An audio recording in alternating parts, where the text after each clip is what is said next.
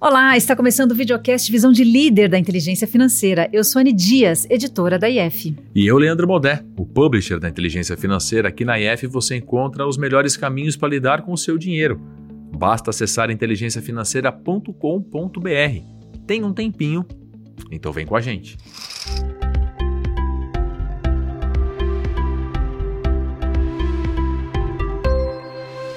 Leandro, hoje a nossa conversa é com o publicitário Nizam Guanais, que provavelmente quem nos ouve já pelo menos ouviu falar no Nizam, porque ele é uma das personalidades do mundo dos negócios mais conhecidas do Brasil. Eu vou dar só um teaserzinho de quem é Nizam Guanais. Nizam nasceu em Salvador, foi sócio e criador das agências de publicidade DM9, África e Grupo ABC, além de fundador do portal IG. Ele é um dos publicitários mais premiados da história, não só do Brasil, mas do mundo. Sua então agência DM9 2009 foi eleita a melhor do mundo em duas ocasiões. Ele criou a N Ideias, que tem como cliente o Itaú, o iFood, a Suzano e o Magazine Luiza. Pois é, tem mais. Essa parte a gente tirou do LinkedIn do Nizam. E olha que não é tudo. Ele é embaixador global da Unesco, embaixador do Movimento Paralímpico Brasileiro, colunista da Folha de São Paulo e um disputado palestrante no Brasil um dos cinco brasileiros mais influentes do mundo, segundo o jornal britânico Financial Times, foi eleito um dos empreendedores mais criativos do mundo pela revista americana Fast Company.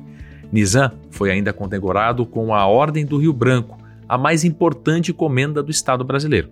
Ele é maratonista e triatleta. Nizam Guanais é casado com a Donata Meirelles e pai do Antônio, da Helena e do Zeca.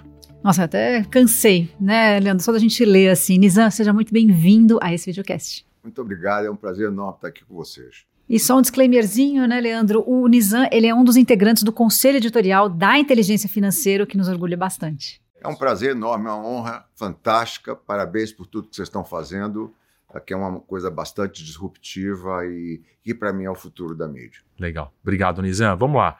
Você lançou recentemente o livro Você Aguenta Ser Feliz em coautoria com o seu psiquiatra, que é o Arthur Guerra. Eu li o livro, obviamente, antes de fazer a entrevista, você já tinha me, dado esse livro alguns meses atrás, é, e você conta, em síntese, para mim, uma história de transformação. Quer dizer, não é à toa que muita gente chama você de Fênix. Você já fez referência a isso algumas vezes, né? Você falou que você tomava várias latinhas de Coca-Cola por dia, passava várias horas por dia no celular, quase virou alcoólatra e admitiu, admite publicamente, inclusive, que era uma pessoa desagradável. E você mudou radicalmente, virou atleta, corre maratona, está bem mais magro, parece mais feliz. E você, eu tenho o privilégio de conviver com você, você é um cara legal, mesmo. É, e aí, agora você aprendeu a ser feliz? Você aguenta ser feliz? Bom, ser feliz não é um. Ela é, não é um ponto de chegada, é um destino, né? Não tem linha de chegada nessa, nessa busca. É, às vezes, quando as pessoas é, cobram as coisas que eu já fui, eu falo para ela: olha, eu não sou São Paulo, eu sou Saulo. Agora me dê o direito né, de cair do cavalo e de me reinventar, que é o destino das pessoas. Ruim é quando é o contrário. Né? Quando você é, é, um, é, é uma pessoa legal e, e vira uma pessoa diferente. Então, essa busca da transformação é do homem. Vamos lembrar Cecília Meirelles, né? Que aprendi com as primaveras a me cortar inteira e voltar sempre nova. Uma das conversas que eu mais falo é sobre transformação. Né? O mundo, ele pede transformação. Ele pede transformação. E, e, eu acho que uma série de coisas ruins que aconteceram comigo na minha, a minha vida é uma história de sucesso. Só que eu era uma pessoa de sucesso, mas não era um sucesso de pessoa. E isso é uma coisa importante na vida da gente. Você buscar é, também, numa, em outras dimensões da sua vida, você ser uma pessoa, né, um sucesso de pessoa. É, eu vi uma frase do, uh, de, de, um, de um grande. do Ray Dalio, uh, e ele dizendo o seguinte: ou não sei se era dele, alguém importante nos Estados Unidos, assim: sucesso é quando seus filhos mais velhos querem ficar com você. e por que, que você decidiu é, é, mudar? Teve alguma coisa que aconteceu, sei lá, alguma rejeição, alguma decepção, alguém que te falou, apontou para você e falou, não seja assim? Por que, que você decidiu mudar, Nizam? Não, meu médico falou para mim, você vai morrer. Roberto Calil, em 2011. Eu tinha feito uma bariátrica. A bariátrica é uma operação muito muito perigosa. As pessoas só falam assim: olha, você pode emagrecer comendo de tudo, mas ele não te explica todos os efeitos colaterais. Tanto que o índice de pessoas que ficam alcoólatras depois da bariátrica é muito relevante. Muito relevante. Porque você tranca uma porta, abre-se, abre-se outras, né? Então você começa a ter uma compulsão.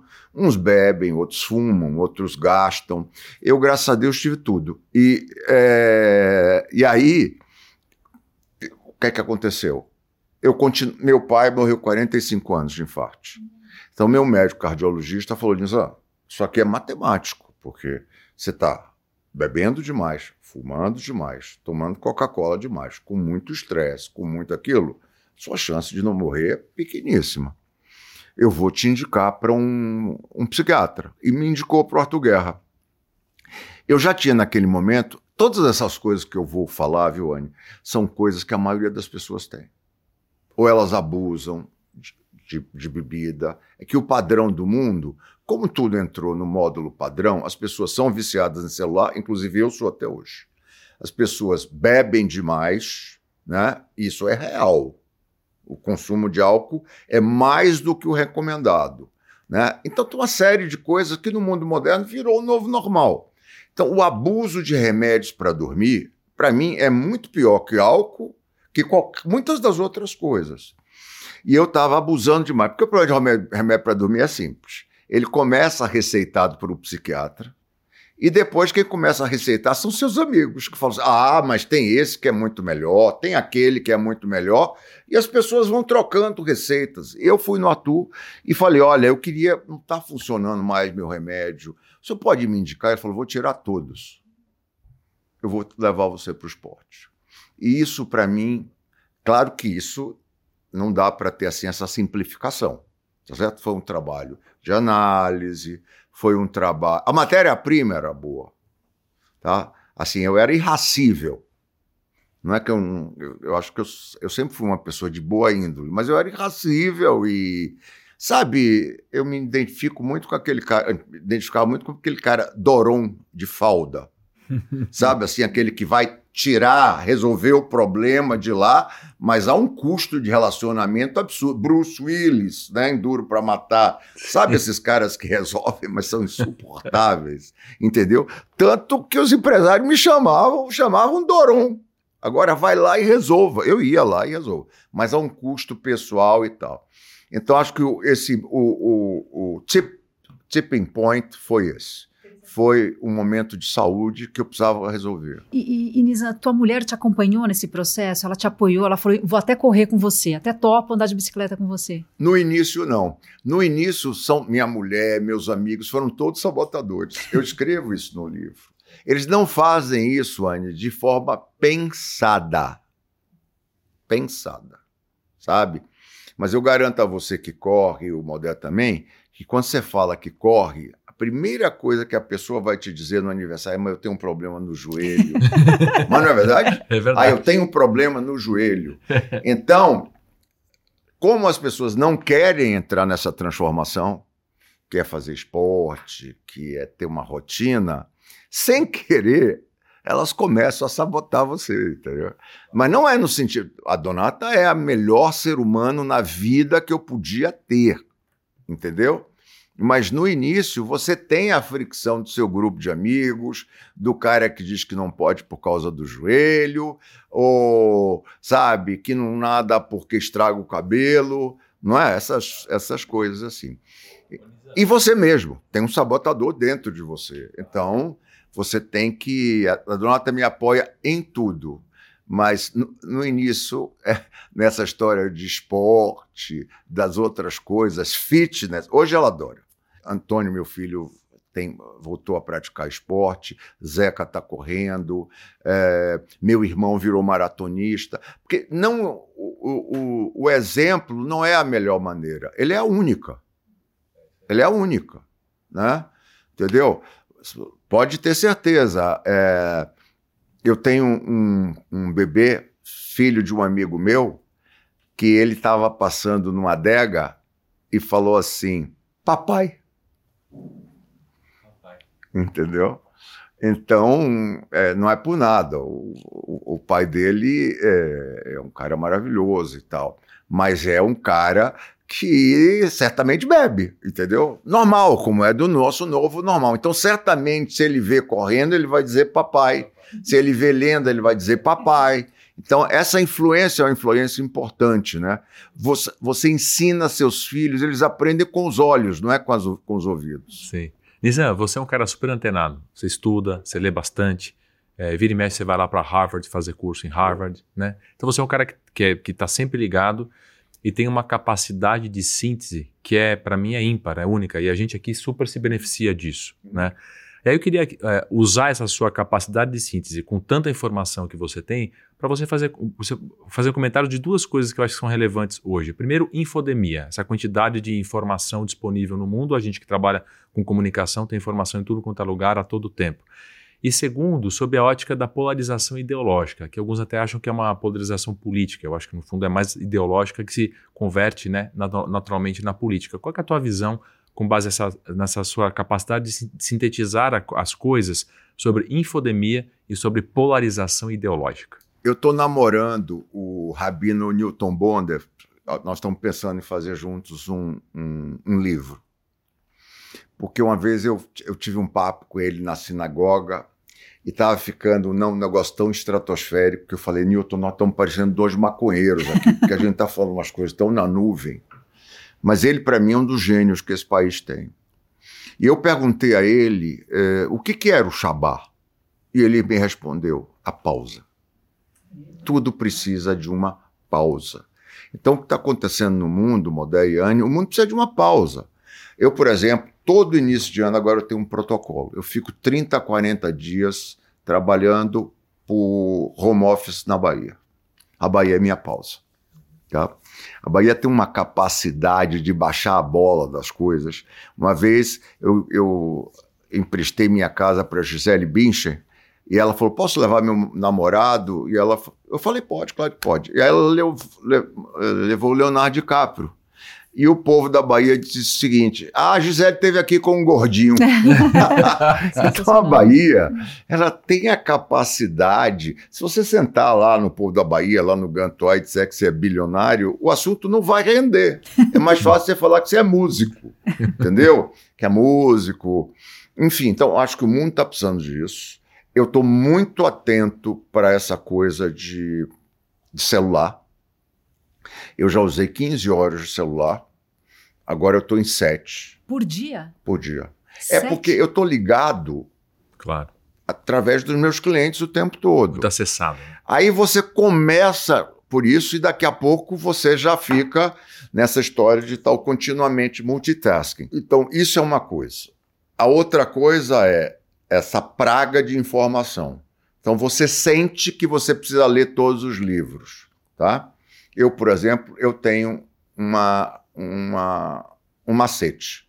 Eu agora leio os quatro primeiros capítulos e pronto. Uhum. Porque pode reparar, Modé, eu não estou falando isso de guerra e paz, não é isso que claro. estou falando, mas do, dos livros de novidade, técnicos e tal, você lê os quatro primeiros capítulos, você, você matou. Tal. Por outro lado, tem um app chamado Blinklist, que ele resume o livro. Então, para ler os livros técnicos é muito bom. Mas é muito importante. E eu levo tão a sério isso. Eu comprei um rancho na Patagônia, tá? Antes que as pessoas digam ricão, não, é, sei lá. Enfim, eu não vou dizer, mas é super. Porque é um lugar longe, né? Longe, onde não mora ninguém. E fiz lá para ir ler. Entendeu? Vai ter dois quartos, 150 metros quadrados. Donata reclama, já quer fazer uma recreação, não. Mas é um lugar para detox. Então, fiz meu detox na Bahia, entendeu? E tenho uma série de outras maneiras. Quarta-feira eu vou na missa, no domingo eu vou na missa, eu faço meditação. Então é muito. E olha, as pessoas começam. Quando você fala em meditação, as pessoas acham uma coisa meio arembepe, né? Achei babão. O, o Bill Gates uma vez me convidou para ir fazer uma palestra lá em, na Microsoft. E eu fui. E Estava assim, todas as, as, maiores mentes do mundo, não sei nem por que eles me chamaram, mas enfim. É, tá Warren Buffett, Jeff Bezos, sabe? Imaginar. E, e Bill Gates, lógico, né? E aí eu já estava começando esse negócio de correr. E como a, a luz em Seattle baixa 5 horas, né? A, começava às 7 horas a coisa. Então eu já estava treinando. Então eu fui para a academia às 5 horas da manhã. E ali eu vi todas aquelas pessoas cuidando de si. Então, eu acho que é fundamental nesse mundo como nosso, nosso lembrar a frase do meu personal trainer, Nizam, de, descanso também é treino. Né? Então é fundamental hoje em dia é, você ter o ócio criativo, você ter o Shabá, né? ter o Shabá e ter o sabático. Eu tiro o sabático todo dia. A partir das 18 horas, 8h30, começa meu sabático. Então eu vou meditar, ou eu vou fazer alguma coisa interessante, né? Eu cuido muito das coisas do meu dia. Eu, eu acordo, eu leio a Bíblia. Não conheço coisa mais inacreditável. Tá entendendo? Mesmo que você não acredite em Deus, leia. Se você passar a vida lendo o Eclesiástico, tá ótimo. Entendeu? Então, esses ritos, colocar o Shabat, colocar o sabático, né? Eu faço também sabático. Esse ano, por exemplo, eu vou ficar 10 dias em Israel. Vai ter um bar mitzvah e eu vou esperar. Então, isso eu acho que é levar a sério a pausa, como fazem os judeus de maneira bela. E a segunda parte, a polarização. Tá? As redes sociais ajudaram muito essa história de polarização. Por quê? Porque antigamente você não é, você era um burro sem ter acesso um burro, um fanático. Né? Então hoje você vê o que aconteceu com esse essa pobre alma do Rio Grande do Sul, esse vereador, tá? É... Você até postou isso. Sim. Dispara. O troço dispara. Então dispara para o bem. Nesse caso foi até para o bem. Eu lamento por ele, porque eh, nós estamos na quaresma, tem que rezar para uma pessoa assim. Entendeu? É... Mas você dispara. Então, e o algoritmo, eu, eu digo, o demônio ele é o algoritmo. Porque o demônio vai te dar o que você pedir. Né? Deus também.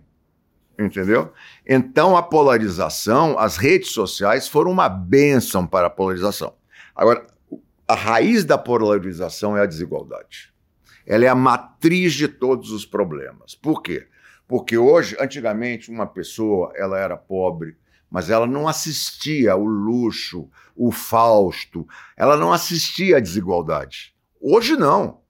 Hoje ela fica vendo verdadeiros absurdos, entendeu? O Jeff Bezos ter um iate de 500 milhões de dólares, para mim não tem nada que afronte. Ele, merece todo o dinheiro, ele deu uma contribuição à humanidade enorme.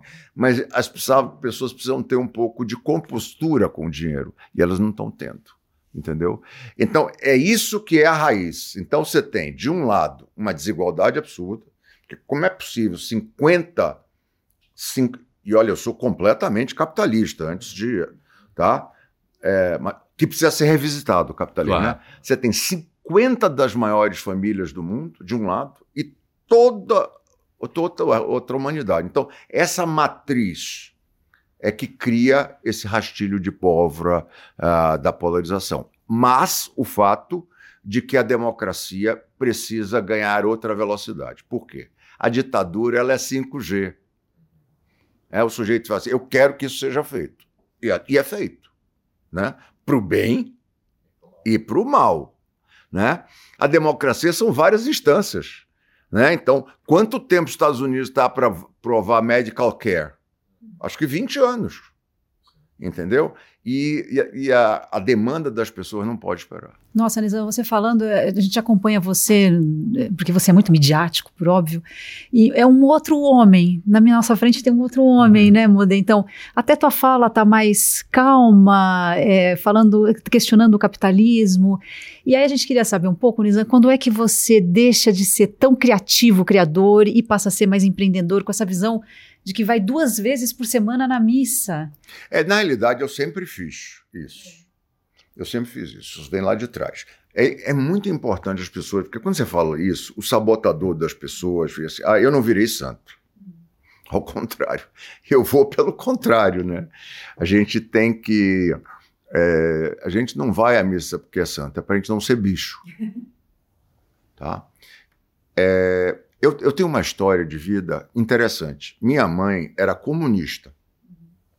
E é engraçado que eu seja publicitário, né? Porque eu sou, eu, eu sou o capitalismo em pessoa.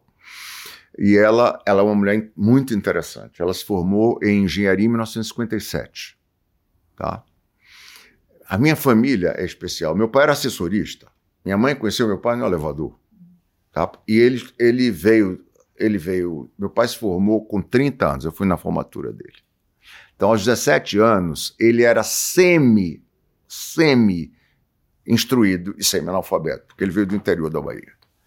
E aí é, ele, ele, ele fez o curso de madureza, que hoje não tinha mais. Antigamente, digamos, você, você não tinha o curso secundário direito, você tinha que fazer um, um de aceleração, era isso. E ele foi para o elevador, que era o lugar que ele podia ler, entendeu? Que ele podia ler. E aí ele conhece minha mãe.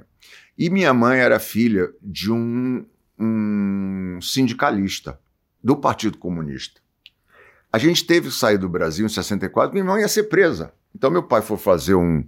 Foi fazer. Meu pai se formou, virou um super médico, e nós fomos todos para Londres, mas a gente tem que todo mundo junto, e não podia ser, porque ela ia ser presa.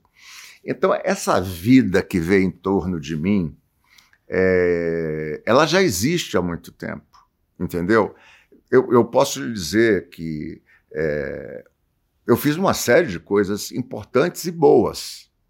Só que tudo tem uma questão de jeito. Eu sou o madman, eu era o madman, entendeu? Então, então eu sou a circunstância do meu tempo. Quero te lembrar que eu sou da época em que se fumava em avião. Se você assistir os programas humorísticos da Rede Globo, nossa, as pessoas iriam presas com aqueles, né? Então, eu acho que você tem que entender que essa circunstância. Agora, o que é que a vida lhe pede?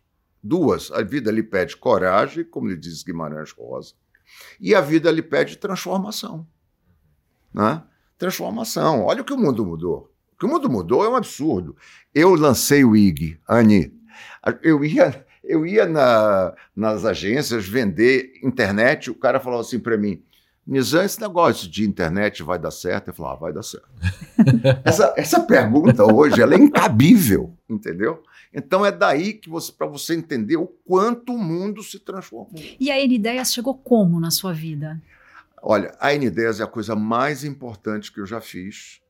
A N-Ideias, eu vou dizer uma coisa que é pretensiosa, que vai soar pretensiosa, mas eu quero falar isso. Eu vou pagar um pouco disso. A N-Ideias é uma coisa mundialmente disruptiva.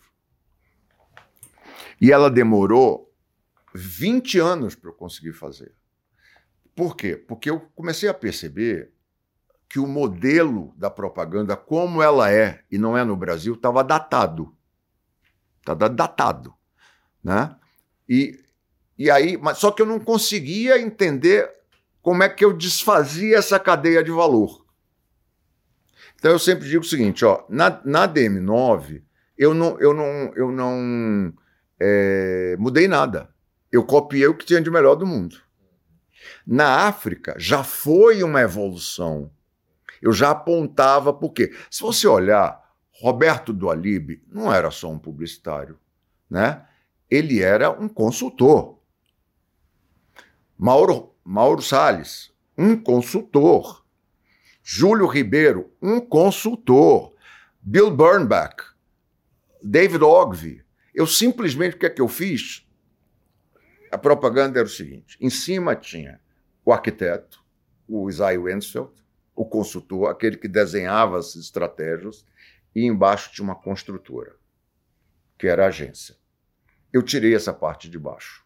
E hoje eu só quero ser o Isaiah Wensfeld, eu só quero ser o, ser o isso é onde tem o valor.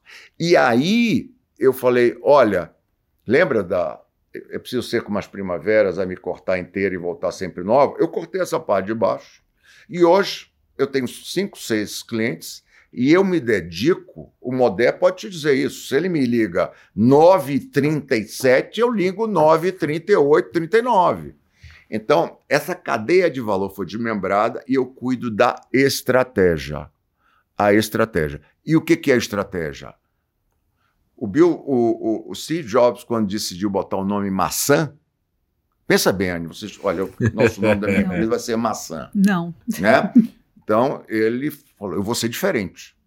Quando ele fez aquela marca, ele falou: eu vou ser diferente. Quando ele começou, decidiu pelo design dos produtos dele, então, eu, eu vou ser diferente. Quando ele decidiu as lojas dele, eu vou ser diferente. Então, não é só a propaganda que diz think different, pense diferente. Toda a cadeia é pensada. E a Zara é a mesma coisa, né? a Nike é a mesma. Todos os, todas as marcas que são diferentes. Itaú. Itaú. Olha aqui, era Banco Americano, sei lá, eram de 200 nomes. E aí o Itaú escolhe, era Banco Federal, não sei o que, os nomes assim, bem, bem coxinha. E o Itaú escolheu ser Itaú.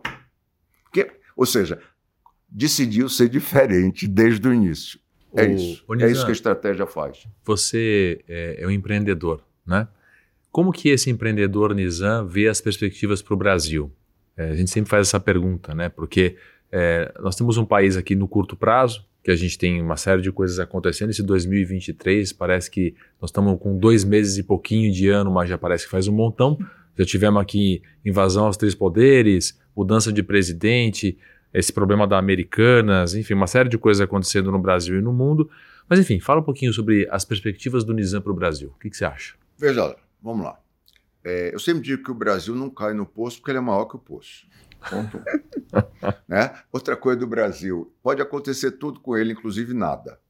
A gente sabe disso. Né? Nós somos especialistas em Brasil. Nosso diferencial competitivo, tá? Uma vez eu tive uma briga, uma briga, era um debate entre eu e Martin Sorrell, tá? Que inclusive é meu amigo e tal, era o maior homem de a empresa dele era a maior do mundo e tal. Eu em Nova York, eu falei: "A minha diferença para você, Martin, é o seguinte. Isso era 2015. É que se o Brasil estiver dando certo, eu estarei lá. E se o Brasil estiver dando errado, eu estarei lá. Você não. Então, meu compromisso com o Brasil é inexorável. Tá? O, ano, o Banco Itaú faz 100 anos o ano que vem. Olha o que ele passou, né? Então, imagine quantas etapas a gente venceu. Então, eu, a realidade do Brasil é essa. É ciclo, tá? Então você tem que compreender os ciclos. Então, o seu investidor que vai investir, ele tem que entender, né, que quando ele entra na bolsa, ele não pode ficar entrando e saindo, né? Ele tem que entender que é uma coisa de longo prazo. E ele tem que ser orientado por pessoas que vão ter visão de ciclo. O, o, o private do Itaú, que cuida do meu dinheiro, ele me, ele me, me ajuda a ser cauteloso quando está na, na alegria, certo? Na festa, quando tudo está dando certo. E quando há um problema de, de assim, crise, ele vê oportunidade. Tá entendendo? Então ele vê risco na abundância e ele vê a oportunidade. Isso é verdade. Ah, eu posso falar, ah, posso falar do banco porque, é, a despeito de eu trabalhar com o banco a vida inteira, eu comecei a trabalhar com o Itaú em 1984, né, 5, sei lá. É, o Itaú vendeu o ABC, tá? e hoje o private cuida da minha liquidez. Mas aqui eu estou falando como empresário, porque eu, eu eu dei para o Itaú BBA para vender o ABC, porque Valfrido Maris Guia, que é um dos acionistas principais da Crota, falou: não, Nizam, você tem que fazer com eles.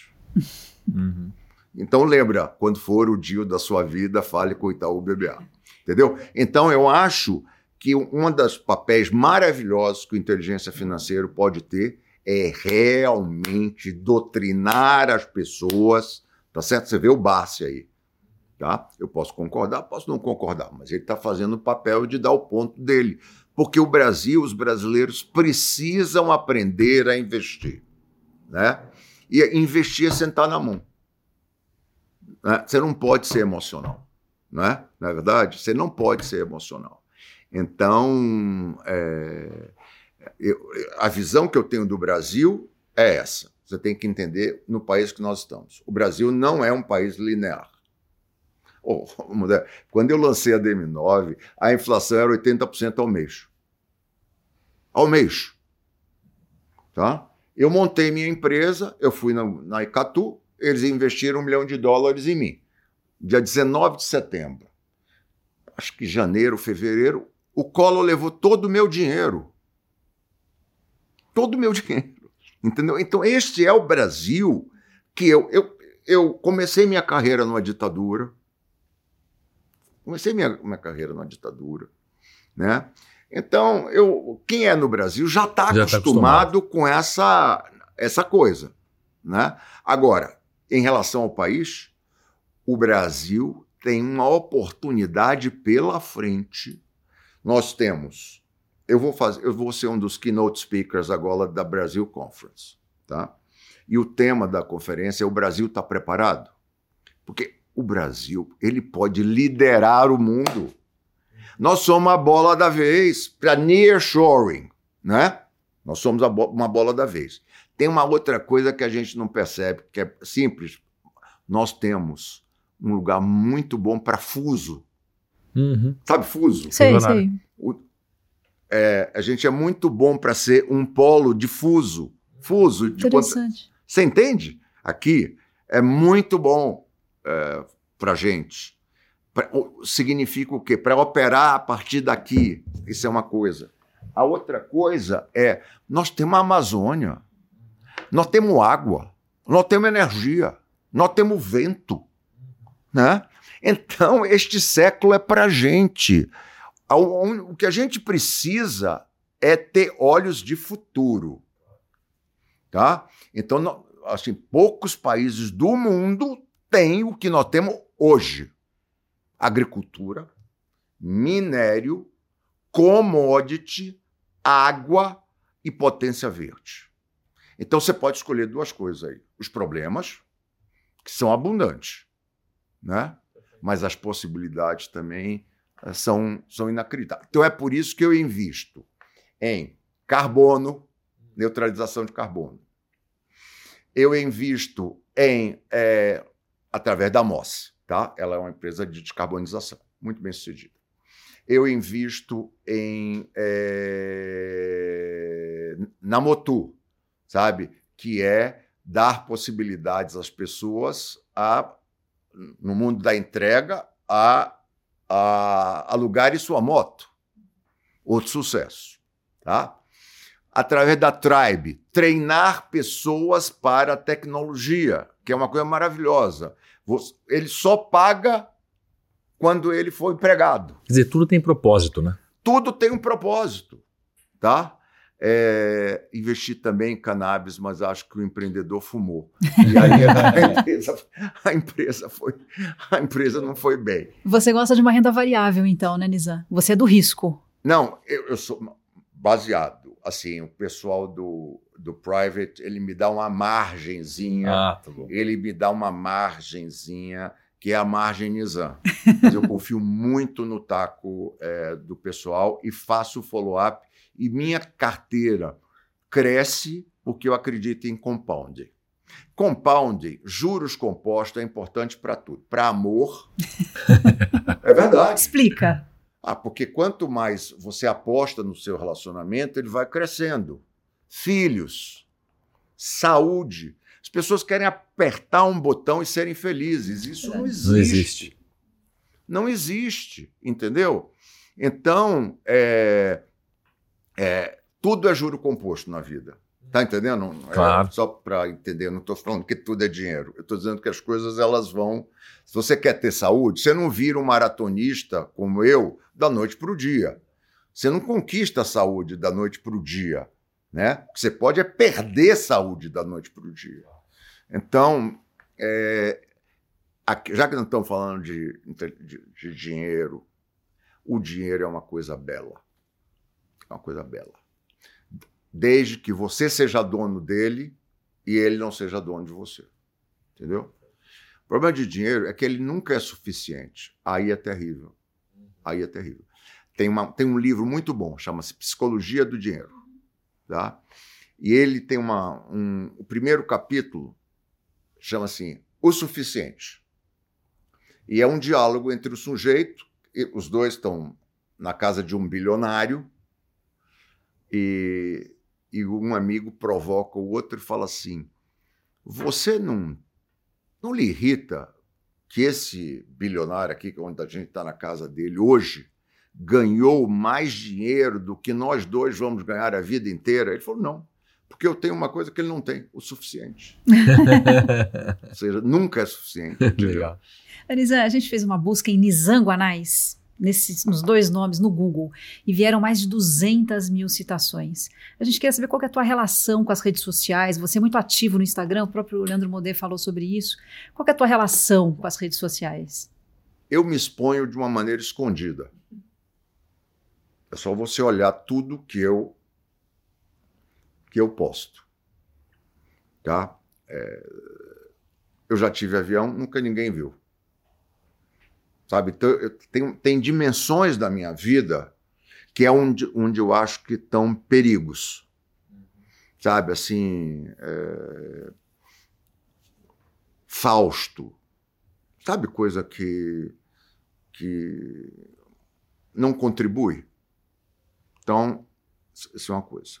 A outra, a minha interferência, eu lido com o meu Instagram como se ele fosse uma comunidade.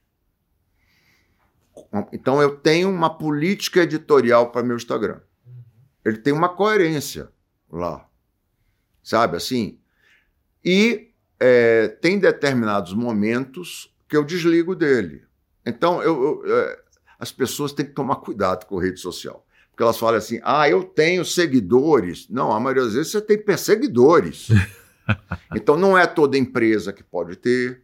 Você tem que saber como você entra, porque é um perigo, um deslize. Você pode uh, complicar a vida da sua companhia. Então, eu discuto. Eu não acho que todas as empresas deviam estar na rede social. Acho que algumas não deviam chegar nem perto. Ponto. A outra, você vai ter que escolher o que é que você põe e o que você não expõe. Né? Que você não expõe. Então, você tem que tomar cuidado nisso. Eu tenho um, um grupo de pessoas que fica de olho em mim. E eu já fiz. É, é, não é impossível você não fazer. Você falar uma palavra mal posta ou uma coisa que você não vai ser compreendido e tal. Então você precisa tomar cuidado. Agora, veja bem, a minha vida é pública. Uh, eu tenho 64 anos. É, eu já tive. Eu revolucionei a propaganda na DB9. Depois eu revolucionei a propaganda na África. Depois eu tive um grupo que chegou a ter vinte e tantas empresas, 2.500 pessoas. Então, já fui dono, já fui um dos donos do IG, um dos donos do Credit Carroll, um dos donos uh, da, da, da Stock Car. Então, é uma quantidade de coisas que você se expõe, entendeu? Uh, hoje eu procuro ter uma coisa, uh, mas você não vai me ver. Preste atenção ali que você tem um monte de coisa ali que você não vai ver. Onde é minha casa, na é verdade, aonde eu tô, esses, essas, essa cinte, né? Ostentação. De, essa ostentação. Isso aí eu, eu me preservo, porque lembra minha mãe, né? Comunista lá. entendeu? E seu Demócrito lá. Então, eu, eu edito um pouco das coisas que eu quero Ô Nizam, tem um, um, negócio que eu acho que já, já esteve mais em moda, que é a história de legado, né? Você pensa em legado, o que, que você gostaria de deixar como legado? Plano real. Olha. Conta mais. Ah, eu ajudei a comunicar o plano real. Eleger FHC, para mim, o Fernando Henrique fez é, uma, um, a, a era Fernando Henrique é de um legado absurdo. E eu estava lá. Eu não gosto de marketing político, saí imediatamente, não tem nada a ver, governos e tal. Mas naquela hora era fundamental. Eu, 80% ao mês. Então, então, tem uma série de legados na minha vida que foram através das empresas. Entendeu? Então, qual é o propósito da N10? Cuidar de clientes como se fossem causas e de causas como se fossem clientes. Entendeu? Então, acho que a minha interferência é através das coisas que eu abracei. Tá entendendo? Então, eu cuidei da comunicação de um governo que foi um parâmetro para o Brasil. Ponto um. Né? Então tem uma série de coisas que houve. Por exemplo, acabei de fazer a publicidade do TSE, da urna eletrônica. Não é simples, minha família sofreu com isso. Uh, uma série de, de, Recebemos uma série de mensagens. Haters. Na, haters né? E olha, Modesto, sensacional, porque quando eu fui chamado pelo, pelo, pela Carmen Lúcia e, e eu fui, e eles, eu falei, o ministro Barroso me chamou, que é uma pessoa que eu adoro. E eu fiquei passando o pé no assunto para tirar o tirar aquela discussão do ar. Né? E fiz uma campanha absolutamente lúdica. Porque se você vai muito para o embate, você só levanta a polarização. E eu fiz uma coisa muito simples. Eu fiz um cálculo. O tamanho do Brasil, que são 8 milhões de quilômetros quadrados, uma coisa assim. E como nossa rede de estrada, um milhão. Então, como pode ser no papel, um negócio que você tem 8 milhões de quilômetros quadrados e um milhão de estrada, entendeu? E dizer assim: olha, a democracia é o caminho e a urna eletrônica é a estrada. Pronto. A aprovação subiu assim brutalmente. Eu fui e eu fui na emoção, você está entendendo? Então, eu acho que minha contribuição é estar através de coisas. Tanto é que eu tenho muito orgulho que eu ganhei a Ordem do Rio Branco por causa disso. Então, tem uma série de coisas na minha vida. Por exemplo, por minha causa, eu posso lhe dizer isso, porque para contar minha história eu vou ter que contar. Tanto eu já contei um monte de coisas que eu fiz que não eram legais, mas por, por minha causa o Rio de Janeiro é patrimônio histórico da, da humanidade. Eu abracei isso através da Marlova, ajudei para a Bua sair.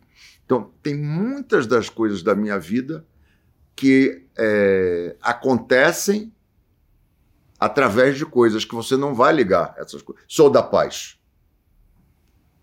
Um monte de coisas, entendeu? E uma dessas causas que eu tenho na minha vida é o Itaú. Muito bem. A gente está indo para o final já, Anis. Eu queria saber, para você, o que, que é ter inteligência financeira? Sentar na mão. Inteligência financeira, primeiro é ter, não agir emocionalmente. Né? Você não pode. O seu orientador financeiro não pode ser o Jornal Nacional. Você, você vê a mídia, eu vou fazer isso, agora eu vou vender, agora eu vou não sei o que lá, né? Porque isso é péssimo. Tá? A outra coisa é compounding, entender que a, a coisa vai se acumulando. Tá? Não reagir com o fígado, buscar um orientador, não fazer isso sozinho, né? Entendeu? E ter uma visão de médio e longo prazo. Então, esse papel que vocês estão fazendo é fundamental. Fundamental. É, o, Brasil é um capitalista não praticante. Nos Estados Unidos, onde você tem juros baixos e todo o patrimônio das empresas das pessoas é através de ações das empresas, é, esse capitalismo precisa ser reinventado. Vamos lá, o capitalismo, a desigualdade dele tem que estar. Tá. Mas o fato das pessoas terem seus patrimônios em ações de empresas faz com que eles torçam pelas empresas. É verdade. Entendeu? Perfeito. Então, isso é um ciclo. Então, acho que o papel do inteligência financeira é muito importante, sabe? Porque vocês ajudam a preservar a vida delas. Delas. Inteligência financeira é maratona, não é 100 metros raso. Não tem bala de prata. Perfeito. Toda vez que você vai em busca do que não é razoável, você vai perder dinheiro. Eu sempre falo para meus amigos: se você vier numa estrada e a Gisele Bündchen estiver pedindo carona, não pare, porque a Gisele Bündchen não pede carona. então, toda vez que alguém lhe prometer mundos e fundos, não vá atrás, porque não existem mundos e fundos. Existem mundo e fundo. Ô, Nizam, a última pergunta que a gente sempre faz também é, é, tem toda essa questão do metaverso, que até acho que é uma discussão que, na minha visão, foi até colocada prematuramente no ar, assim, é um negócio, ok, para os próximos anos, mas o fato é o seguinte: se você puder, você vai ter lá, todo mundo vai ter seu avatar no metaverso. Se você não fosse o Nizam, quem que você gostaria de ser? Não. Todo o meu trabalho é para não querer ser outra coisa. Eu quero ser o Nizam. Mas eu não quero, não. Eu quero com os meus defeitos, com tudo. E ao contrário, esse é o problema e a doença dessa sociedade. Entendeu? é você, e é isso que a tecnologia. Eu acho esse negócio de metaverso uma maravilha e um veneno. Como tudo que esses, que esses anjos tronchos, como fala o Caetano, têm feito. Ou seja, é, eu, por exemplo, eu não, eu não gosto de ficar seguindo pessoas. Para quê? Para eu sentir inveja? Não. Isso aqui é uma serpente. Isso é uma serpente né? De você ficar sentindo inveja. Ele, você está trabalhando e o cara está na praia. Hein? Aí eu olho para a barriga do Rodrigo Santoro e ela é tanquinho. Aí eu olho para uh, tatuagem. a tatuagem dele e tal e sinto inveja. Não, eu quero seguir coisas que vão tirar o melhor de mim. Então, o problema da sociedade hoje é essa pauta que as redes foram dando para a gente. A Amazon merece o prêmio Nobel. Mas, paradoxalmente também, elas têm que ser, não meu ver, todas elas têm que ter a ver algum tipo de legislação. Que também é um perigo, porque esse é cerceamento de democracia. Então, em Davos, nós ficamos discutindo isso. Você Como é que lá esse ano, né? Fui. Como e é duro, né, Modé? É. é duro. É, é duro saber qual é o limite disso, entendeu? Vou te dar um exemplo sobre o século XXI. Nós vamos ter carros automáticos, certo? Antigamente, Anne, eu decidia se o carro atropela a criança ou bate na árvore. Essa escolha filosófica num carro automático é feita por quem? E quem vai pagar por isso? Então, a gente não tem que ser contra o futuro mas ele tem que ser regido por, por leis completamente disruptivas também. E aqui, essa coisa do metaverso, eu não sei se isso aí vai ser um campo de loucura, mas também vai ser um campo de cura. Né? Então eu olho com um olho no peixe e outro no gato. É isso, Nizam. Muitíssimo obrigada por todas as suas N ideias, né, Leandro? Foram muitas, né? Obrigado, Nizam. Foi um, foi um prazer, prazer Obrigado. estar aqui com vocês. Isso Obrigado. Aí. E o pessoal acompanha a gente. Inteligenciafinanceira.com.br. A gente se vê no próximo Visão de Líder. É isso. Muito Valeu. obrigada. Até a Obrigado. próxima.